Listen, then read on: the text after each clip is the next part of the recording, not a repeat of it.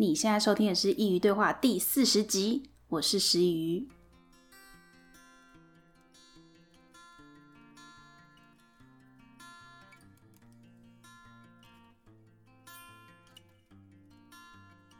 大家晚安。今天请到的是我的好友娜拉来跟大家分享关于面试的一些技巧。其实这一集本来预定在农历年前就要发的，而且这一集其实一月底就录好了。但是因为一连串的事情，所以现在才跟大家见面。But it's never too late，所以也欢迎任何有需要的朋友可以收听。希望这一集能够给你们一些帮助。今天的内容是从写履历开始，一直到面试结束，一条龙的问答。我和娜拉在聊天的时候，也从中学到了很多。商业知识总是永远都不嫌多。好啦，因为今天的内容蛮长的，所以我们就直接开始吧。好，那今天呢是欢迎到我的朋友娜拉，她以前呢是曾经做过人资的部分，所以就想要请她来分享一下。那以一个面试官来说，那我们在面试的时候，面试官会想要听到些什么样的内容？那我们就欢迎娜拉。大家好，我是娜拉。那那我们还是要一样，就是每次上这节目，我们都会请来宾跟大家分享，那我们是怎么认识的？好。我和诺伊是怎么认识的？我们那时候，但是大学毕业后，我们第一次见面的时候是在美国哦，对的一个海边的小镇。对，详细的我见面第一句话讲什么我忘记了，只记得他提早几天比我到那边。对，嗯，他是我在美国打工度假的室友啊，对对对，算室友，就是跟 Chloe 一起，因为之前也有请 Chloe 来这个节目。嗯。我记得第一次跟你见面，那时候我觉得蛮蛮惊讶的。我必须得说是用惊讶，因为 我跟可洛伊先飞过去，我们刚刚一起搭飞机嘛，因为我们要去 OOB，所以嗯我们在波士顿的火车好像那边要搭火车上去。对。然后第一次见面的时候，是我们，因为我记得我之前有跟你说我们大概什么时候会到 OOB，所以你就是计算一下我们的时间，你觉得我们会在。波士顿的时候搭那一班火车上去，然后你就算准了，你就突然人就出现在波士顿的火车站，那就是我们第一次见面。哦，我已经忘记了，原来我们是在火车站相见的。对，我记得我那时候看你走过来的时候，我想说，哎，那个有一个华人女生走过来，然后，嗯、然后我就看到你，那因为之前就是有看过照片嘛。嗯，真正认识之前有看过照片，就像网友那样子，我就跟可以说，我说，哎、欸，那女的好像是娜拉、欸，哎，哈，然后你就走过来，然后你就说，你就问我们两个是不是 Zoe 跟 Chloe，然后我们就说对，然后你就说，哦，我是那个娜拉，跟你们一起去 OOB 的那女生，哇哦，那好久了，真的。要讲几年会透露年纪。哦，没关系啦，就因为我曾经有在九月的时候，我有分享一集。就是我三十岁生日，所以所以我的年纪在这个节目，如果平常我在听的，已经不是一个秘密了。哦，对啊，我想要保有秘密。哦，没关系，你就比我小，OK 的。好，谢谢。好，因为今天主题是面试官喜欢听的话，所以今天其实就是要跟大家分享，在面试的时候要怎么样去准备。今天会有包含有像 CV 写作的技巧等等的。那在开始之前呢，因为我觉得还是要让大家知道一下你当人资的经历，这样子才有说服力。那我就想请你分享一下你做人资的这些年资啊，或是你是在人资方面的哪个部分？好，我简单介绍一下我自己人资的经历。呃，我大学其实是念相关科系的，主要是在念人力资源发展跟成人教育相关的。毕业后第一份工作其实没有去做 HR 相关工作，反而去当了不务正业，当了国外业务。之后当了两三年之后，出去玩了一下，决定还是回来当人资。所以第二份工作呢，就去担任人力资源跟教育训练相关的，做了大概两年多吧。在去年 COVID-19 的那段尖峰期，换了一份新的工作，所以现在是在新公司。也是一样担任跟 HR 相关的工作。那你那时候国外业务有待很久，好像也有两年吧？我记得没错的话，大概两到三年吧，快三年。哦，其实蛮久的耶。那因为今天要讲的是转职，可以顺便跟大家分享一下你为什么那时候决定要转回 HR 吗？嗯，为什么要转回 HR？基本上，我觉得你在待一间公司，你可以去看，嗯，比你资深的人他在做些什么事情。嗯、那时候在当国外业务，我发现，哎，做十年的同事跟我现在做的事情其实是差不多一样的。嗯，就是说十年后我在这间公司基本上是不太会有呃发展的空间跟幅度。嗯，然后再就是这间公司基本上。你会去了解说，哎，他有没有在赚钱？嗯嗯嗯。我觉得你转换工作有一个很重要的 mindset，就是你要找到一间会赚钱的公司，嗯，是一件很重要的事情。嗯嗯嗯。即便他公司再乱，可是他如果会赚钱，至少你会有一份不错的薪水。OK，、嗯、那我还想要问哦，就是 HR 算是你的本科系，嗯，那你在毕业的时候为什么会先想要做一个跟你本科系无关的？然后又是什么样的念头？除了你刚刚说就是赚钱这件事情之外，为什么会让你想要从业务这个产业转回到 HR？哇，你这样问起来很像在面试哦，你有抓到精髓了。谢谢谢谢谢谢面试官的肯定。不会，呃，那时候会决定先说决定当国外业务这一件事情好了。嗯，因为那时候我记得大学刚毕业吧。我觉得做 HR 来说，他可能接触对我那时候年轻的时候认知，可能就是嗯，想要再跟国际有一些接轨，嗯，然后多跟国外接触的工作，哎，好像当国外业务是一个最直接的方式，嗯嗯嗯，对，所以那时候就想说啊，当国外业务好了，嗯，可是你做了两三年之后，我觉得工作会有一个低潮吧，嗯，就是你会陷入一个回圈里面，然后每天被主管骂，事情也做不好。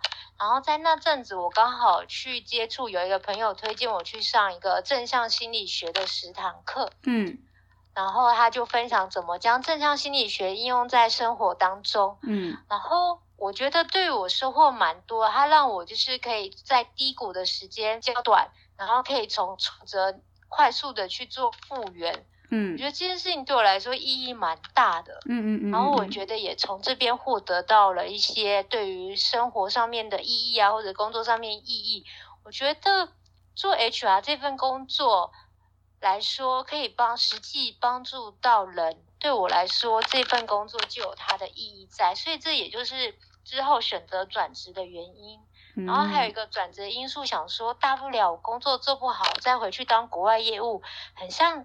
对我来说，年轻试一下没有什么不好，嗯，哦，所以那时候就决定从国外业务转到担任 HR 的工作。可是这样转职的工作，你也必须面对一个现实，就是你的薪水并不会去往上涨，因为你不是做相关的工作，嗯，对，所以那时候我的薪水还稍稍降了一下，降了大概一成吧，嗯。还是想要确认一下，那你在公司的时候是需要面试人的吗？嗯、呃，我在公司是不需要面试人的。什么不用面试人？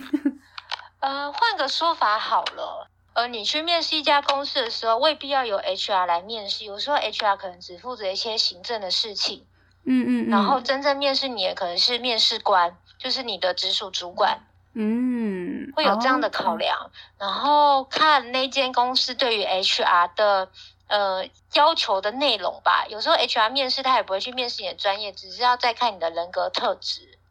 哦，所以其实面试官不见得是 HR。哎，对，你这样说好像也对。我突然想一下，我去面试工作的时候，很多都会是经理啊，或是一些就是高阶主管。其实 HR 好像是到最后的时候，你确定报到，他才跟你说：“哎，我你好，我是这边的人资，那我需要你缴交一些资料，顺便跟你说一下公司的一些事情，这样子。”对，我觉得要看那间企业对于 HR 的想要给他的工作范畴跟内容吧。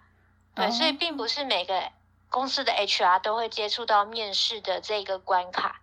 OK，好，嗯，但虽然是这样，但是我还是想要请你跟大家分享一下，就是在于面试，因为我相信面试对于大多数的人而言，应该是个。很重要，可是大家又觉得会很烦躁的事情。然后在网络上有五花八门，告诉你要怎么去面试，怎么准备，怎么写履历啊等等。那所以今天就想要请你用一个稍微 专业一点的角度，跟大家分享关于写履历要怎么写啊，有没有一些小技巧？然后一些面试上的礼仪啊，面试上的准备跟面试中的事项。那所以第一题我就想要问你，就关于写履历表的技巧，你有没有什么想分享给大家？要怎么样才能写出一个漂亮的履历？好，那我先从分享怎么写一张漂亮履历好了。嗯，首先有一件第一件事情非常重要，就是要挑一张好看的照片。嗯，因为基本上人是视觉的动物，所以如果你照片拍的清秀好看的话，基本上。你在入选的几率是比较大一点的，这是事实。所以建议你的照片就是也不要太花俏，就是拍的比较稍微正式一点。然后再就是你的工作经历的撰写，要把自己的工作成果列出来，最好是要有数据的呈现，让他了解说，哎，你在前一份工作你获得到的成效跟绩效是什么。然后建议你在作品的时候，如果你是用一零四的话。你可以在自己把自己制作的一页履历放上去，因为有时候人力银行的知识履历无法展现一些它没有的格式，比如说你有参加一些社群活动啊，或者是专业认证，或者是你之后有一些活动的参与，其实这些都可以放在自我介绍里面，或者是你自己再做一份简报放上去。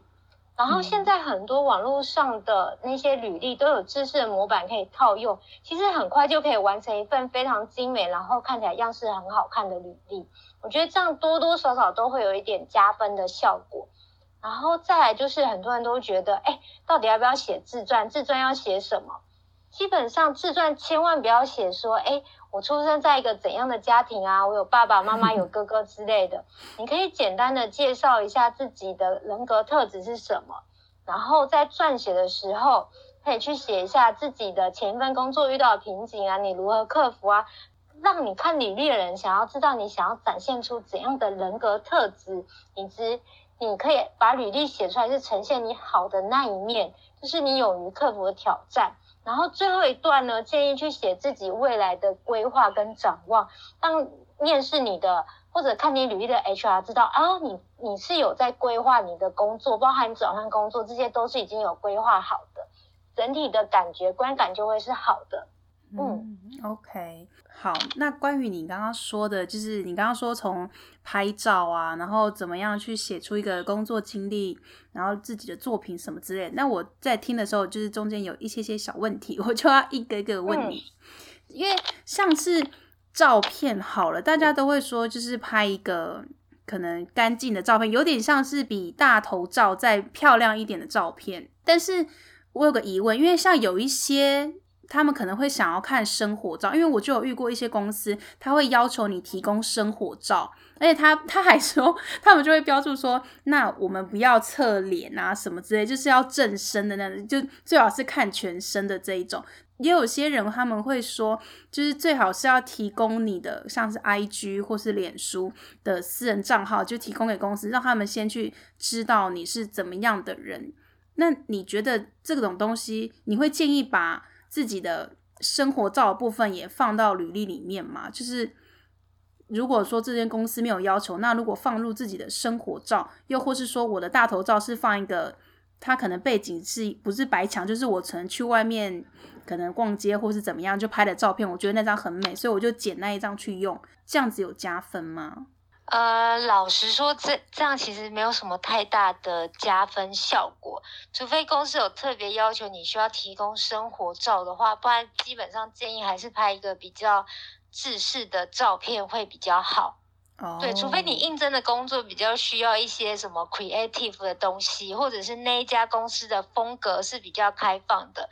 那如果你应应征是一家比较普罗大众、一般传统的公司的话，建议还是放比较正式的照片，算是打个安全牌吧。哦、oh，OK。然后你刚刚有说做到简报，你说自我介绍的简报，你这个简报是 PPT 没错吧？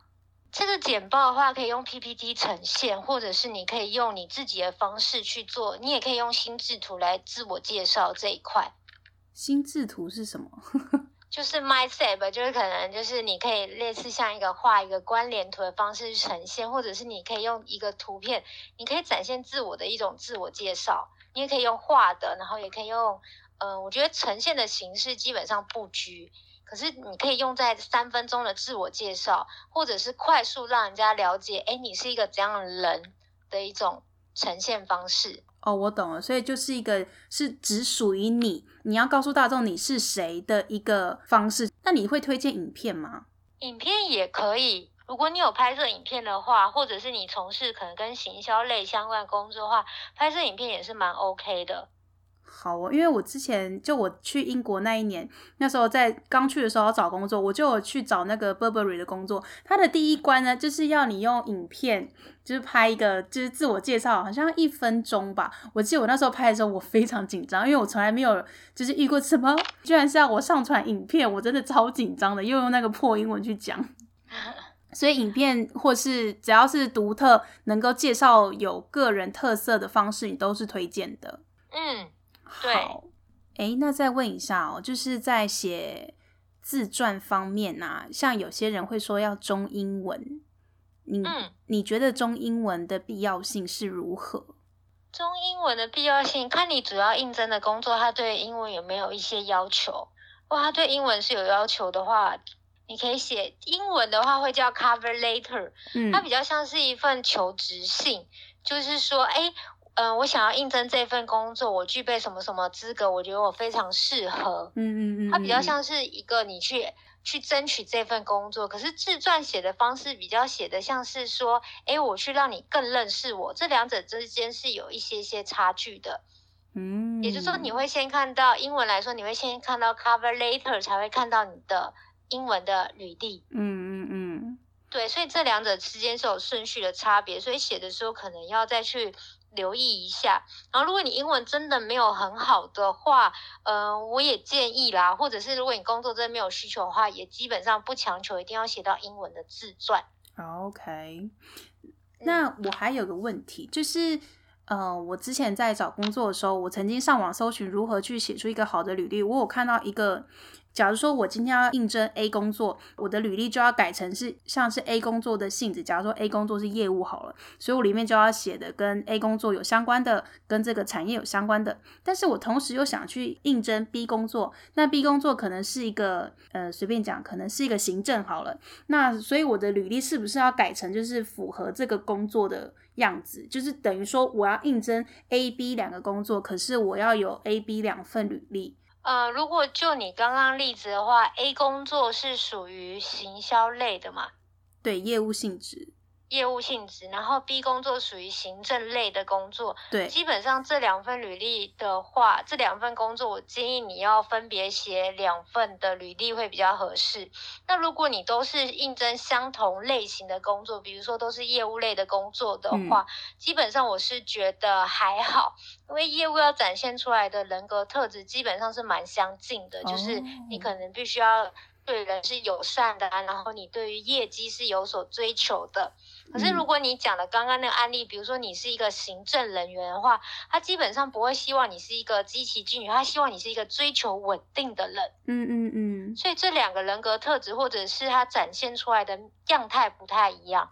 嗯。对。然后以我自己为例来说，好，我基本上都是应征跟 HR 相关的工作，除非那份工作我特别的喜欢，或者是我特别想要，我才会去。为他特别再去调整一份履历，不然基本上我也都是用同一份履历跟同一份自传去做应征的这件事情。OK，所以其实还是要看你投的性质。只要我是投业务相关的工作，我的履历基本上可以不用再更改，除非我是要投一个跟这个产业、跟这个业务性质所需要人格特质不太相同，才需要为他去撰写一个新的履历。对，OK。或者是你真的非常想要那一家公司的状况下，你也知道那一家公司想要的人是怎样的状况，你写出来履历可能就需要符合那样的样态，你再去特别改。哦，好哦，反正就是还是主要看你想要得到这份工作的心有多少。嗯，好的，履历已经差不多，那接下来想要问关于面试。那如果我们已经收到公司的回复，已经被邀约成功，预约好，我们接下来要去面试了。那在面试前呢，有没有什么一些礼仪跟准备可以分享给大家的？嗯，面试的话，准备基本自我介绍三分钟是必备的啦。然后我这边是中文跟英文都会去做准备。嗯，以防万一，因为有时候你面试的时候不知道他会不会突然就是要你英文面试，如果你应征工作有要求的话，嗯嗯，嗯，然后再就是常见的面试问题是必备的，像你转换工作的原因啊，为什么要来我们这间公司面试，以及你自己的优缺点，嗯，这些都是你可以事先准备，然后引导面试官到你想要问的问题的内容，就是你的剧本是好套好的。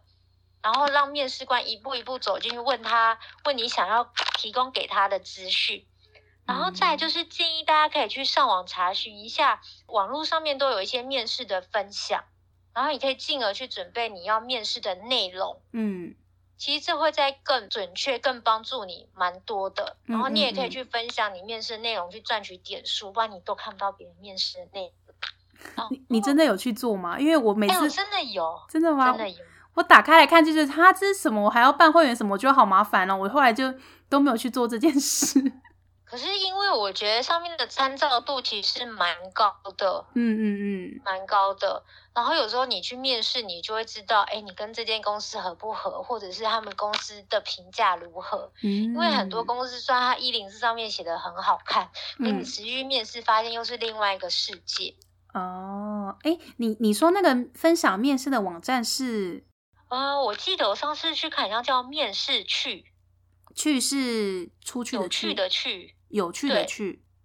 嗯，好哦，我等一下就结束之后，我来搜寻一下，找到的话顺便贴在描述栏中，大家可以去看。嗯，好哦，那就你刚刚说的，我想要先问一些问题。嗯，就是我刚刚对于你刚刚说有一个我很有兴趣，是你要说要引导面试官问你想要问的问题，所以。你在家里是怎么样去设计你的回答？就是一开始一定会先设计在自我介绍中嘛，因为面试官第一句一定会叫你先介绍你你自己。嗯嗯嗯，对，所以那你是怎么样去准备，然后顺便把你引导的技巧放在你的自我介绍里面？嗯，自我介绍来说的话，我觉得会把自己。过去的工作经历跟成果去展现出来，嗯，然后我觉得这个最好是诚实以对啊，因为如果你到时候你如果夸大的话，面试官基本上他会再问的细一点，你可能就没有办法招架得住，嗯，就会变得支支吾吾的，嗯，所以我觉得在个人的自我介绍三分钟的话，诚实以对，把你过去的工作经历展现出来，他可能到时候在问的时候就会跟你问你刚刚提的那些你工作的绩效跟成效去问。嗯，这是引导的一部分。就也就是说，如果你比较想要让他像我就是业务嘛，我如果我想要让大家问我之前的业绩如何，我可能就会说，哎，我可能每每月的业绩达成率可能有百分之九十五趴这样子，所以他就说，哎，你业绩很好，那你为什么还想转职？就像这样子，嗯、哦。所以就是要重点，要尽量说出自己想说的话，然后让自己说的话会变成面试官的问题。对，哦，这是蛮高级的，我觉得这个做法很高级耶。然后通常我们都会搭配一个面试，通常面试官在面试你的时候，他们会用一个叫 STAR 的方式做一个面试问题。嗯，那个 STAR 的 S 就是情况 situation，然后。Task 是任务，嗯，里面哎，你的情境你的任务是什么？然后 A 是 action，你做哪些行动？跟最后的结果是什么？嗯嗯嗯嗯嗯。面试官会用这样的方式，这样的。的状况去问你问题，所以有时候你在准备面试的问题的时候，你可以去设想，哎，你举出这个案例，你的情境是什么？你面对到任务是什么？你实际做出的行为是什么？然后它产出的结果是什么？你这样可以很具体的去解释你讲的内容。好，那我现在就举个例子，因为我觉得这样听大家可能有点听不太懂。我现在想要一个例子，那我说一下，你看是不是有符合这个 STAR 的意境？嗯呃，简单来说，就是要有情境、任务、行动跟结果。也就是说，像我如果现在遇到一个客诉，情境就是我的客诉，我是怎样去解决这个客诉，得到一个让客人满意的结果，这就是这个 STAR 的一个概念。呃，你讲的是一个比较就是一个流程的概念，可是我们再问或者再问仔细一点，等比如说情况，哎，客人为什么会要会有客诉的产生？你实际的情境可能要再讲的仔细一点。那你的任务是什么？你是要安抚客人的情绪，还是要去做哪一些任务去解决这个问题？然后你实际的行为是什么？然后客户最后的结果是什么？会再问的更细一点哦。我来举个例子好了。好，讲一下哦。好，情境来说的话，我们以业务销售来说哈。嗯。假设情境这个月目标需要达到是一百 percent，可是我现在业绩目标已经快到。已经快到月底了，对，现在目标只达到七十 percent，对，那我要怎么在这短短的呃时间内，我的任务就是要在这个短时间内达到我一百趴的目标，那我可以做哪些行为跟行动呢？我可能会开始去扣客，或者是面对顾客来访的时候，可能再更积极去应对，然后了解他的需求，就是。在这个过程中，oh, 你的 action 是展现你积极态度去解去符合你的任务这件事情，然后结果就会是说，你在这短短的几天内，你去达到你达到这个月的目标，就是那个 result。哦哦，这样就很清楚了。嗯，OK。用业务来说比较好理解啦。对对对，这样这样就马上能够明白，就是你这个 STAR 面试到底是什么样一个概念。STAR 其实最重要的是在那个 action 的部分，你做了哪些行为？我们其实，在人资在面试的时候，其实蛮看重行为这件事情的。因为如果你有产出那个行为的话，才会认为你有做这件事情，嗯，才会认为说你是有这样的人格跟特质，而不是单纯只是我想我说，或者是也不太会去问一些所谓的假设性问题。因为你问一个假设性问题，对方也用一个假设性的问题回答你，这好抽象哦！你可以再举个例子吗？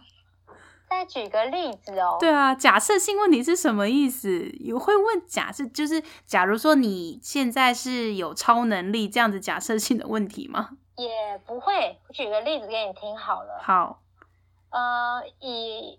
以露影的状况来说，假设你曾经待过餐饮业嘛，对，哎，假设有个顾客很欢，然后又喝得烂醉，那你该怎么处理？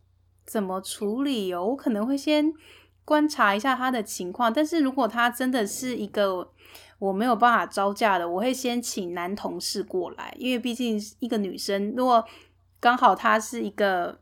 哎，也不一定啊，因为如果客人是，哎，我刚刚有刻板印象，我很抱歉，就要看那个客人的属性。如果她是女生，那当然是请其他女生同事过来。然后如果是男生，会先请男同事过来。但是如果他有种暴力倾向，或是有点想要伤害人的行为的话，就会请我们的保全大哥来协助处理。然后你到饭店或是到餐厅吃饭的人，基本上可能会留一些资料。如果你是房客，anyway。就是可能会先看他是不是房客，如果有房客的话，会去查他的资料，请他的家人朋友把他接走啊。没有的话，最惨的部分就是会报警，大概像这样。对，刚刚那个就是一个假设性问题，所以你会有很多种状况，可是实际你会做出哪种解决方式不准确？哦，因为你没有实际发生过。对，你没有实际发生过，你可以讲的头头是道。哦，你懂我意思吗？也就是说，这件事情并不是真的可以去验证这件事情。哦。类似这种假设性的问题，你也你也可以用一个很关联哦，对啊，如果她是个女的，哦，就找女的服务生帮她。可是现场如果没有女的服务生，那你该怎么办？就还是只能请男同事。就类似这种，你不断的假设，不断假设，他也用不断假设假设回答你，所以你也不知道他真正在面对那种喝烂酒醉的顾客，他会产生什么行为，他有可能会视而不见。可是，在面试的过程中，他就是为了给你一个你满意的答案，他就可能假装出来。可是我觉得这个问题很，好像每次面试都会遇到，因为客，因为每次去面试的时候，面试官总是会问说，那如果你现在遇到一个客诉哦，对，业务方面总是会有这个问题，嗯、就说如果你现在遇到一个什么样什么样的客诉，你要怎样处理？但是虽然都是一样是业务，但是如果你卖的东西不一样，你处理方式其实会有一点不一样。所以假如说我现在在卖精品好了。精品不是有很多吗？有很多有衣服啊、鞋子、包包、香水、珠宝什么的。但是如果你要让一个卖珠宝的业务他现在想要去卖香水，那他卖香水所用的方式就一定不会是他卖珠宝那个方式吧？因为产品不一样。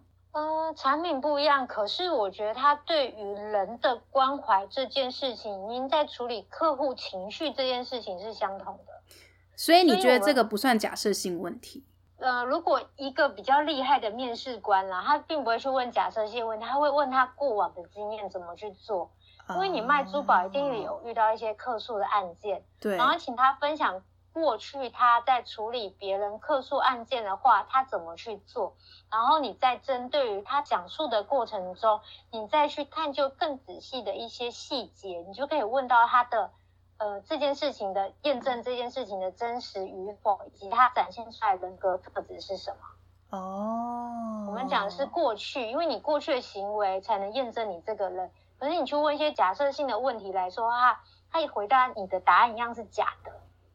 哦，因为他那是他想出来，并不是他实际会去做的。对。对哦，因为他为了要得到这个工作，所以他会想办法把这个你所给他的情况，把它给他一个最好、最合理的解释跟结果。嗯。哦，所以面试官其实也要有相 相关的知识，才有办法面试一个人，对不对？因为如果连一个面试官都不太确定自己要问什么问题的话，其实这个面试也算是蛮有问题的。对，有一些，而且我觉得有一些面试官其实在面试的时候就是，呃，没有培训好吧？他会问一些会触及一些法律相关的问题，比如说你的星座是什么啊？诶，你的性别啊，或者是诶，你有没有？嗯，结婚生子或者是怀孕的打算，基本上我觉得，如果你遇到这样的面试官或者是这样的主管的话，不太 OK 啦。我有好奇，我呃，你刚刚说怀孕生子，我可以理解，但是星座的部分也触及法律吗？有，真的？为何？那个好像是在我忘记是哪一条法律，反正跟就业相关的，他就罗列了几项星座、血型啊、性别啊、婚姻状况那些都罗列在上面，因为这些因素，然后不录取这个人。哦，你是说，假如说我们讲一个，就是大家都会想得到天蝎座好了，就是他说他他天蝎座了，我不想用，就是会有这种情况。嗯。哦，是哦，他可以放在心底，可是他不可以跟面试的人讲出来。那你觉得就是在履历上面要放你的生日吗？大家用生日就有办法去推星座？呃，我觉得是不至于不用放，你就放啊。只是星座这件事情，我觉得是见仁见智啊。可是面试官你在面试的时候，尽量不要去扯到这个问题，哦、你扯到就是一个没水准的。面试官，这个用词有点有点，嗯，记得帮我剪掉。不会，我会把它留进去，因为我觉得你讲的很好。因为我之前在面试一份工作的话，他问我说你什么，嗯，你什么星座？我跟他说双子座。对。哦，他可能对于双子座就开始下一些 comment，可是当下你会觉得感觉是不舒服的，因为你应我应征这份工作是因为我的专业，不是因为我的星座跟你合不合。哦，对，没错，你这样让我想到我刚出社会的那那一年，我有应征到一个很神奇的工作，就是我到现在还是想不透我当初怎么会进去，但是我只进去很短，可能一个礼拜还两个礼拜而已，因为那间公司真的太怪了，就是 那间公司他就是老板很迷信，他很相信，呃，我记得是易经，易经好像也是有那种卜卦之类的东西，所以。那边即便大家都是用英文名字，但是他一样会用英文名字，好像去算笔画。嗯，对，然后就说可能笔画多少的会不好，然后这样可能什么什么字母结尾的会不好，因为我是 Zoe 嘛，Z O E，我的不是 Z O E Y，他们就说 Z O E 这个名字不好。就说什么，我有点忘记，反正意思就是不能为公司带来财富就对了。他们说你要不要改个名字？他说因为你改名字之后笔画可能会比较好。我就说嗯，我说可是这是英文名字，又不是我的本名，有差吗？他们就说有，他们说就是老板都会算这个，所以算到他们都很会算了。他们还帮我算了很多名字，我就觉得这公司很瞎，我不过用个英文名字而已。对，后来他们真心有帮我改名字，然后那时候他们就说改那个什么，就是现在在迪士尼那个公主，大家都很喜欢那个艾莎啦，Elsa。嗯、他们说你要不要改名叫 Elsa？我想说，我为什么要改名叫 Elsa？我不过出来工作，我不能用我自己的名字吗？因为除了这之外，还有很多，就好像他们连办公室的座位也是用算的，就说什么。呃，几几月生日的人不能坐那个位置，什么什么之类，反正 anyway，整个公司都是用算出来的。我就觉得，天啊，这公司太奇怪了。所以你进去还帮你先合过八字，可是你不知道？欸，对，我跟你说，他们说就是有办法面试进去的人都是那个名字，老板有喜欢的，就是有办，就是已经合过了才有办法进那间公司。你说好不好笑？这间公司可能蛮小的吧，才可以这样。HR 才有空在慢慢在那边合八字啊，对，我真的觉得很很好笑，这大概是我人生中遇过一个，就我现在觉得很瞎的一件事情。嗯，可是不得不说啦，我觉得有时候 HR 也蛮难当的，因为有时候主管的要求就是会很。多样，他说，嗯，我想要找比较乖一点的，嗯嗯，嗯。啊，那个什么什么什么跟我不合，我不要找这一类型的人，他可能都会跟 HR 说，所以 HR 在挑选履历的时候，还要把主管的一些呃特殊要求也考量进去，然后所以那个有时候筛选履历就会筛选比较久，或者是自知之没有合适人来投递履历，他也是一个头两个大。对啦，我的每个行业都每个行业的辛苦，这也是真找人这件事其实真的很难。就是要找到一个 符合理想的人。哎、欸，拜托大家找工作跟找伴侣都那么难的工作，要找人当然也是很难的。哎、欸，其实我之前有想过，就是我觉得你在那个网络银行投递履历的那个状况，好像在跟你用交友软体在交男女朋友的概念是一样的。对，可以这么说。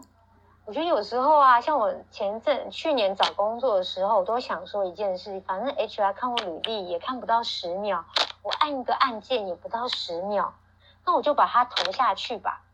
哦，oh. 就是有时候你不要犹豫太久，因为 HR 看履历也是看十秒，你按下去也是按了十秒。如果大致上都符合的话，你就先按下去再说。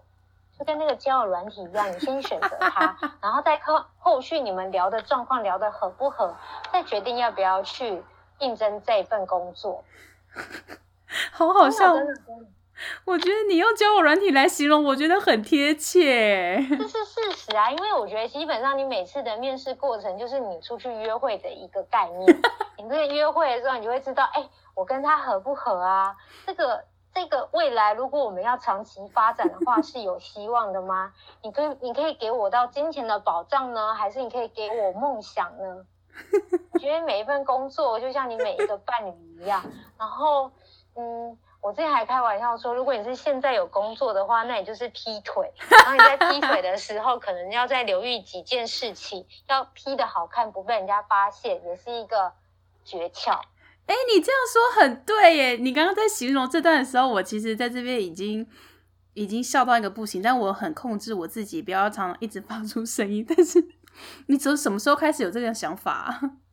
从我去年找工作的时候。以及我去年用交友软体交到一个男朋友的概念是一样的哦，哎，对，你好像也都差不多在那个时候进行这件事情，对，哦，因为你刚好有两个重复在进行，这样重叠啦。嗯，而且我觉得现在找工作基本上，我觉得你投递履历的成本是低的啦。哦，对了，因为不像以前可能要真的人要去投。嗯，OK，好，那我们刚刚讲了面试中间这么多问题，那现在要讲。面试，因为大家外表是第一印象嘛。那除了女生，大家也都知道要淡妆要干净。你还有没有什么建议要给面试的男生跟女生们？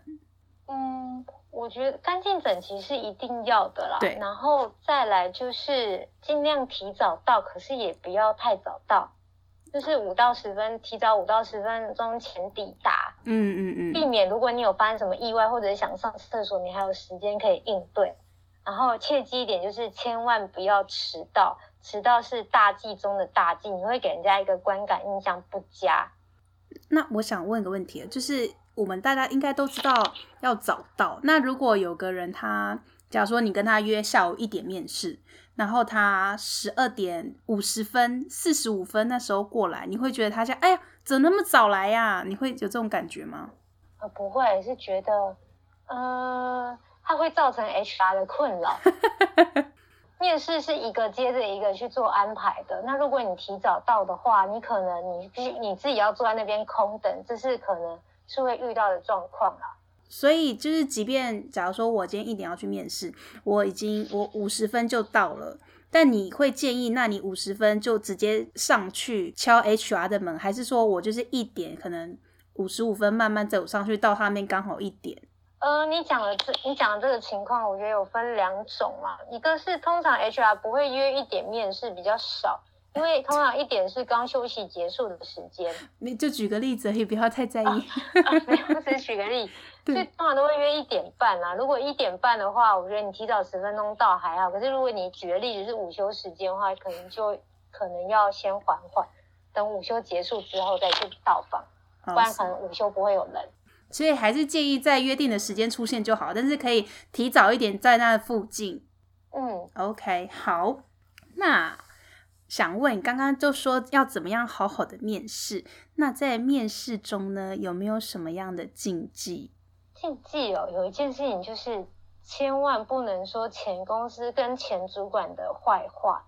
即便你再讨厌他，再不喜欢他，嗯，因为对于 HR 来说，如果你去面试的时候说前公司跟前主管的坏话的话，那将来离开这间公司的时候，是不是也会说公司的哦一些坏话，哦、或者是把一些公司的一些东西带出去传出去？嗯，所以给人的观感印象会是不好的。嗯，那然后再来就是不能撒谎。嗯、那我想问哦，就是。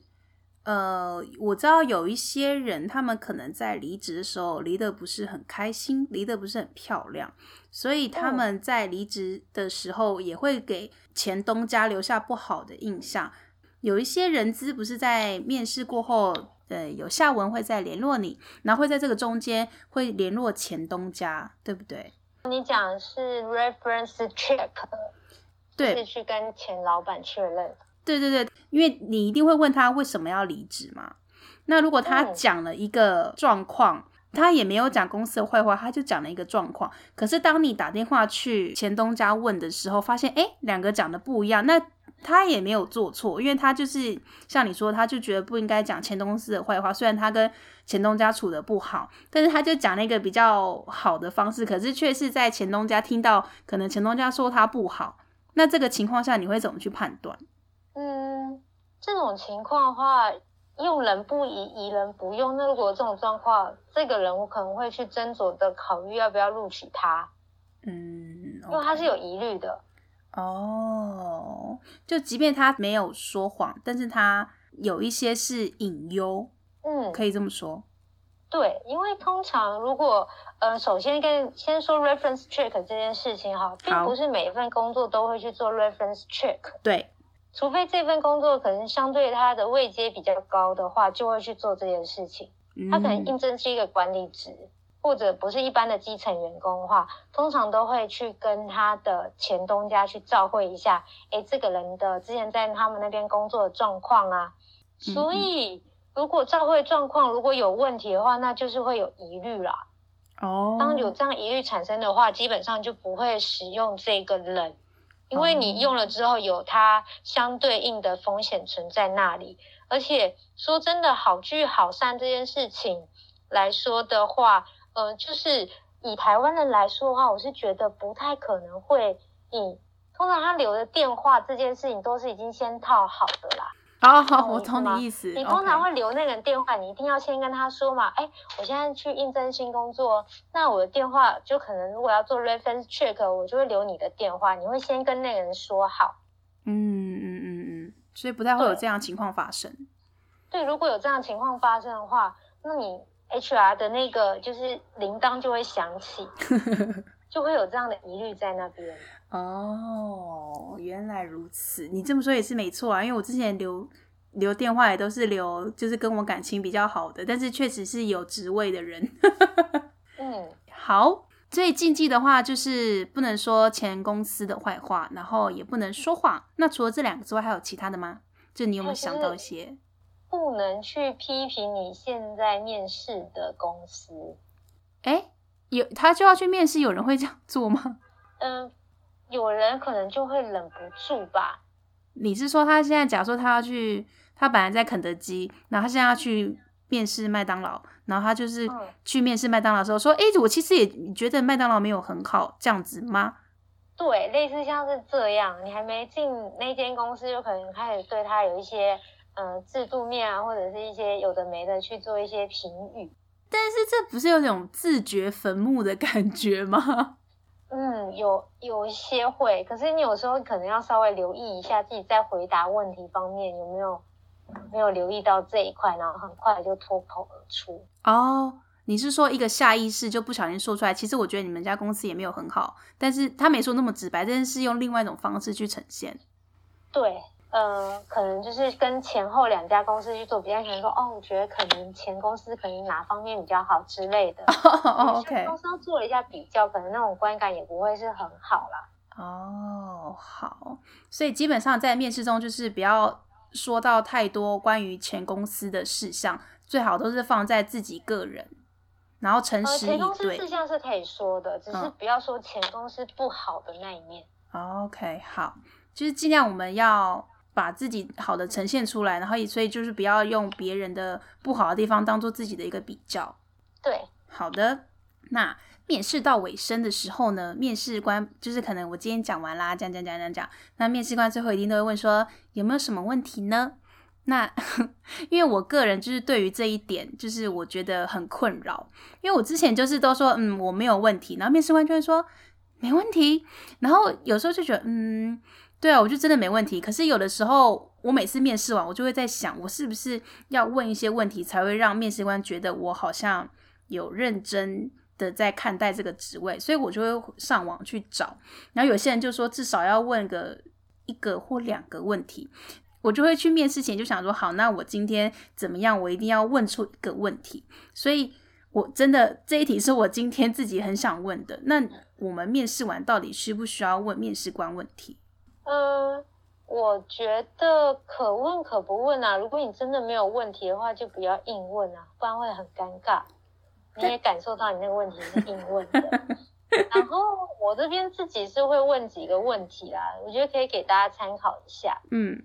第一个问题，我会问说这个职缺是如何产生的？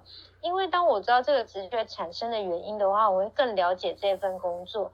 如果是因为人员离职，然后产生的职缺，还是因为公司组织的那个扩张产生的职缺，这两个之间就有一些差距在那里。如果是新增的职缺，可能哎，这个公司逐渐在长大。那如果是人员离职的话，你可以再问细一点，哎，他。那离职可以稍微了解一下他离职的原因是什么吗？还是已经离开了吗？我觉得这都会对你之后接手一下这份工作，你会更了解说你要面对的状况是什么。那我想要问，因为你刚刚说你会问，你会问面试官说上一个离职的原因是什么？那呃，如果我是面试官，我听到这个问题，我好像会觉得很锋锐。嗯嗯、呃，很锋锐哦。对啊，就说嘿。就是我根本还没有决定要不要用你，但是你却反而问我说，我上一个人是怎么样离开的？嗯哼，这个问题我倒是觉得还好。你把它换个角度想好了，面试官也会问你说，你为什么离职啊？哈哈哈哈，是没错。我觉得你在面试的过程中，你也在面试你的主管，因为你之后你是要跟他合作的，双向的概念去看面试这件事情了。所以就是等于说。你也可以，你在面试的过程中，除了你知道你想要这份工作之外，你也可以顺便去看看未来要跟你相处的人是什么样子的。对，哦，哎，你这样说好像也蛮有道理。哎，我从来都没有想过这件事。哎，其实我觉得主管比你面试哪一家公司都还要重要了。嗯，因为主管是真正会影响到你的工作的。程度是影响是最大的，反而那间公司的名气对你影响反而没有到那么大，它的品牌那些。哦，对，因为毕竟同事是要每天相处的。对，然后主管又是打你考核的人，非常现实。对对对对对，好哦。那面试最后的时候，今天真的我很开心去面试，面试的过程我也觉得很棒，但是呢，很不幸的我没有被录取。那因为有些人不是会说。就算没录取的话，也要发一封信，就是谢谢对方，就是安排我去面试这样子。你觉得这有必要吗？我觉得看面试的过程跟体验呢。如果你真的很喜欢这个面试官的话，我觉得你可以发一个感谢函给到他。如果你有那位主管的 email 啦，因为有时候很像你大部分人好像都是透过一零四呢去跟你去做联系，嗯，所以你可能对应到的窗口是人资，可是真正对你面试、对你有启发，可能是那个部门主管。那如果你有那个部门主管联络方式的话，我觉得你可以发一封感谢函，感谢他就是花时间面试，虽然没有面试上，可是也很感谢有这次面谈的机会。那如果他给你的面试的感觉基本上很差，一直在批评你的不是。然后甚至嫌弃你的工作经历之类的话，那种就算了啦。然后也把那些公司给封锁，再也不要去应征了。好哦，跟你聊天的时候，我突然想到有一次我觉得很扯的面试经验。嗯，那时候我刚回台湾的时候，就想说啊，先赶快先找一份工作好。我就我就随便像那种街边小店的履历，我都会丢，然后就是丢到一间那种。蛮算蛮精巧的面包店，就是烘焙店这样子。因为你也知道，我偶尔会去做一些小东西，所以我对那个面包店、烘焙店、西点店我是有兴趣的。我就想说啊，反正就是现在只是先先找个做这样子，我就丢了履历。然后诶，果不其然，我就收到了回复，他就要求我去面试。然后我去到的时候呢，我当天就觉得，哎，我就说我是谁谁谁，我是来面试的这样子，然后他们就一样，就是先请我坐下来，然后写写履历，然后就写了一下，然后后来想说，哎，写完了怎么都没有人过来，然后后来呢，就有一个人，他就突然走过来跟我说，他说，哎，不好意思，就是今天，反正他就是意思就是，那今天可能没办法面试，他就先大概问一下我的问题。就说，哎，你叫什么名字？你之前过什么工作？然后就哦，那我们有需要会再联络你。然后我就一个傻眼，就是他等于是没有面试，他就是看着我的履历随便丢两句话给我，然后就是叫我回家。然后我就回家了嘛。然后我就想说啊，那就算，就是遇到一个很奇怪、很糟糕的面试经验。然后呢，就过了两天，然后我的一零四就收到一个就是。邀约面试的通知，就是同一间面包店。他说：“哎，我们看了你的履历，觉得很有兴趣，想要邀请你在几月几号的时候就过来面试，不知道你有没有兴趣？你不觉得这件事很扯吗？”我还遇过更扯的，真的吗？有多扯？我觉得那个就是他邀请我去，可是他就是却是我人到那边的时候呢，他没有仔细的看我的履历，他可能就觉得啊，今天又是一个是怎样的人，他根本 even 没有面试我，然后结果我回家的时候，他突然又自己发了邀约过来。那请问问我之前投履历跟你邀请我人到现场这件事情是是虚幻的吗？嗯，对吧？小间店嘛。人力成本有限，可能没有请一个专职的人在负责这件事情。没有，我我当下其实是觉得很没有礼貌。嗯，我本来是想要回信，就是回他那一封，就是他邀约我再次邀约我要去面试的那封信。本来想要回说，嗯，贵公司真的让人家印象深刻，我前几天才过去。你有做吗？没有啊，后来觉得我干嘛这样？我都决定没有要去，我好像也不用做这些事情了。嗯，对，那说一下你的部分。我的部分哦。我之前是我能去面试都没去面试，我就收到录取通知了。哈，哇，然后他就说：“哎、欸，恭喜你录取了。”我说：“嗯、呃，我录取了。嗯、呃，可以方便问一下，因为我那时候投很多家公司。嗯，然后我就问他说：‘哎、欸，那我是几月几号去面试？’因为那时候我才刚离职，然后要开始找工作。他就说：‘哦，几月几号？嗯、呃，可是我那天还在上班呢，我应该没有去面试哦。’他说。”呃，没有哎，我们这边有记录哎，您真的已经录取了。呃，那你可不可以再确认一下？你可以给我你公司的名字吗？那我就查了一下，哎，我有投递过这份履历，可是是前几天才按的。也就是说，有一个同名同姓人跟我一起去应征这份工作，他已经应征上了。哦。然后他把 offer letter 发给我，而不是那个。哦，嗯、发错人了。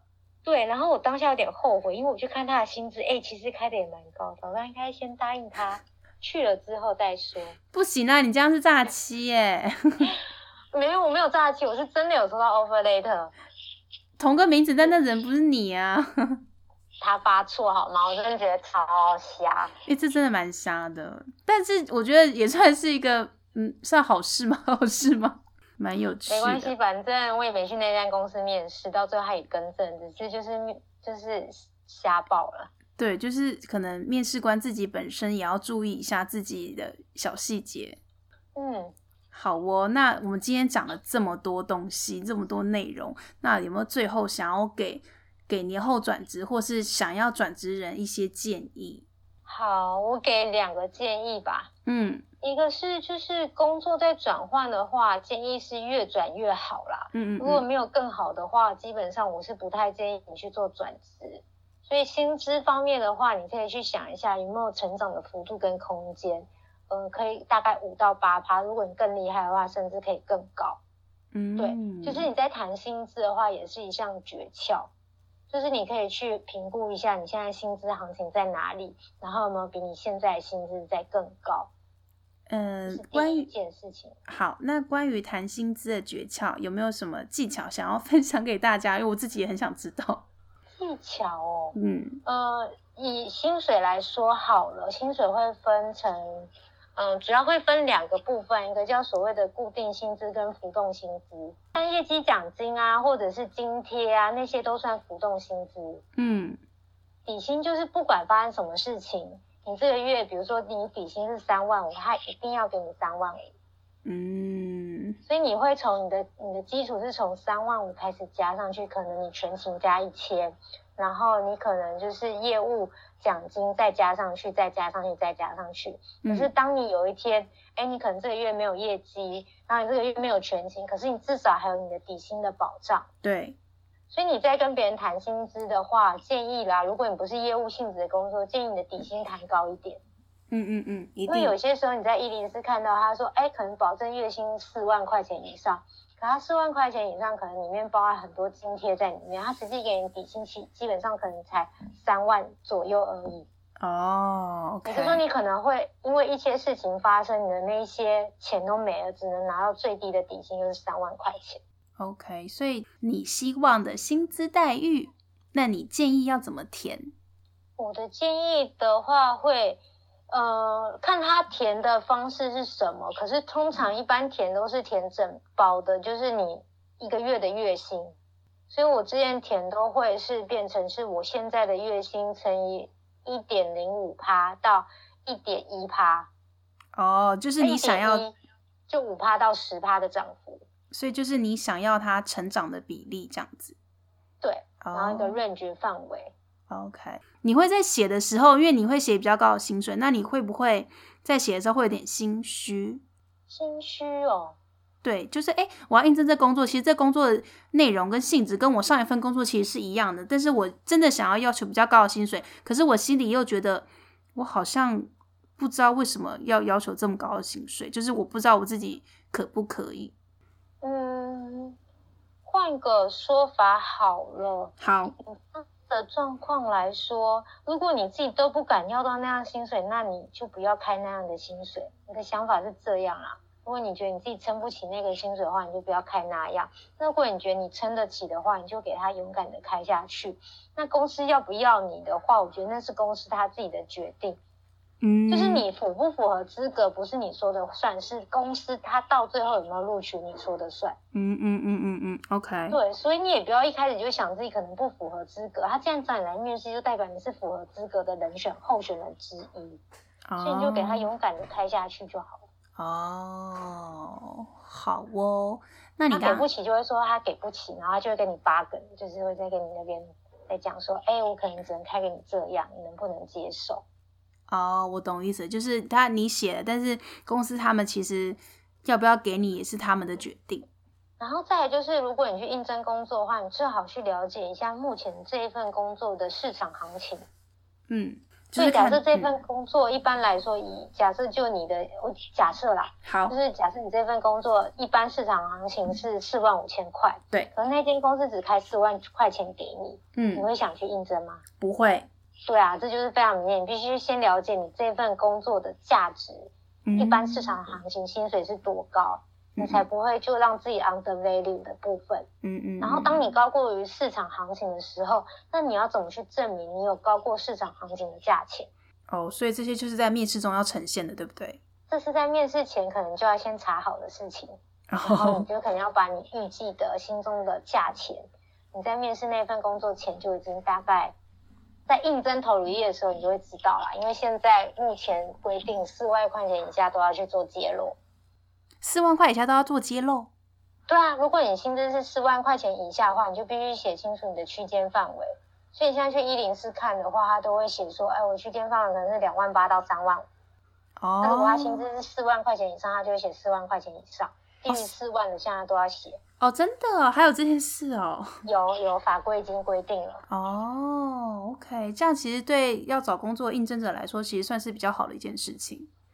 对，然后也不会浪费彼此的时间了，嗯嗯嗯，因为我觉得有时候你薪水开太低，然后去面试就浪费彼此的时间。嗯嗯嗯，没错。好，那刚刚说给年后转职建议，刚刚呃第一点是要越转越好，薪资要成长五到十趴嘛。那也第二点的话是什么呢？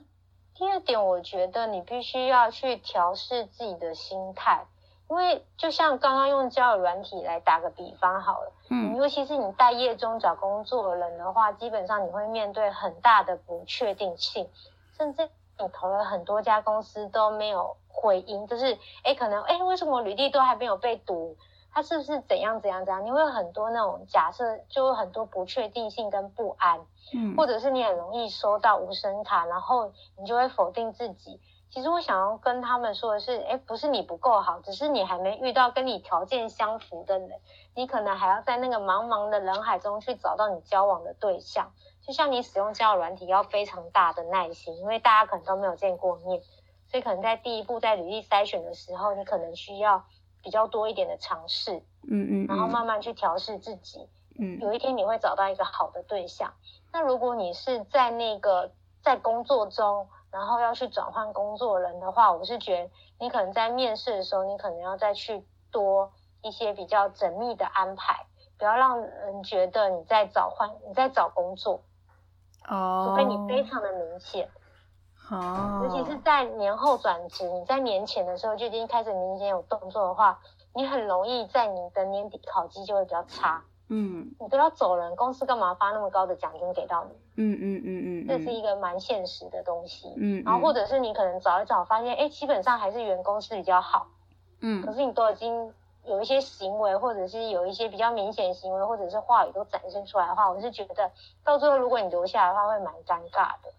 哦，所以还是要找工作可能要小心，然后甚至你答应面试的时候，你可能要再更谨慎，这份工作到底值不值得你请假去面试？OK，所以其实就是在想要转职。如果你现在是在职中的话，就是你要把自己想要转职的心隐藏的好，这也是真的啊。就是你不能够让你的同事们还有你的长官们知道你想要转职，因为其实就像你说的，就是对于一个要离开的人，公司他就不会这么大方了。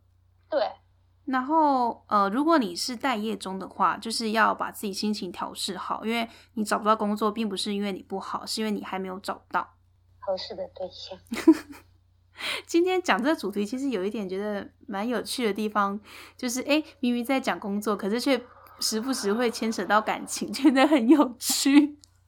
这是事实啊，因为你基本上一天就是跟他交往最久啊。对啦，对啊。其实一个好工作应该不能说好工作，因为我觉得好的定义是你喜欢这个工作，然后这个工作同时又可以在生活上带给你需求，所以要找一个这样工作其实是需要很长的时间的。我相信现在每个人都有换过两三个工作的经验。嗯，我想分享另外观点，你听听看好了。好，我觉得要看工作对你来说的意义是什么，你未必要找到自己热爱的工作。或者是工作只是一个，就是让你温饱，可是你可以让有够有钱可以去追求你的梦想这件事情。嗯哼，所以我觉得工作未必要跟你的兴趣去做结合，可是你的工作对你来说它的意义是什么？像我有一个之前有一个前同事，哈，他基本上非常喜欢跳国标舞，对，可是他就是呃觉得工作就只是一个赚钱，让他可以维持生活，然后继续跳国标舞的这件事情。嗯。所以他也不想要去升迁，他只想要把他，他只想做行政 routine 的事情。嗯嗯嗯嗯嗯。然后这件事情可以完成他想要做的事情，我觉得就好了。嗯，OK。对。所以就是你一份工作是主要看你的生活的需求是什么。假如说你的生活的梦想是你的重心，嗯、所以你的工作只要能够能维持你的梦想，它就是一个好的工作。对，OK，这这也很好啊，因为人生很长，所以因为工作会陪伴你很长一段时光，就是从你离开学校之后，基本上到你。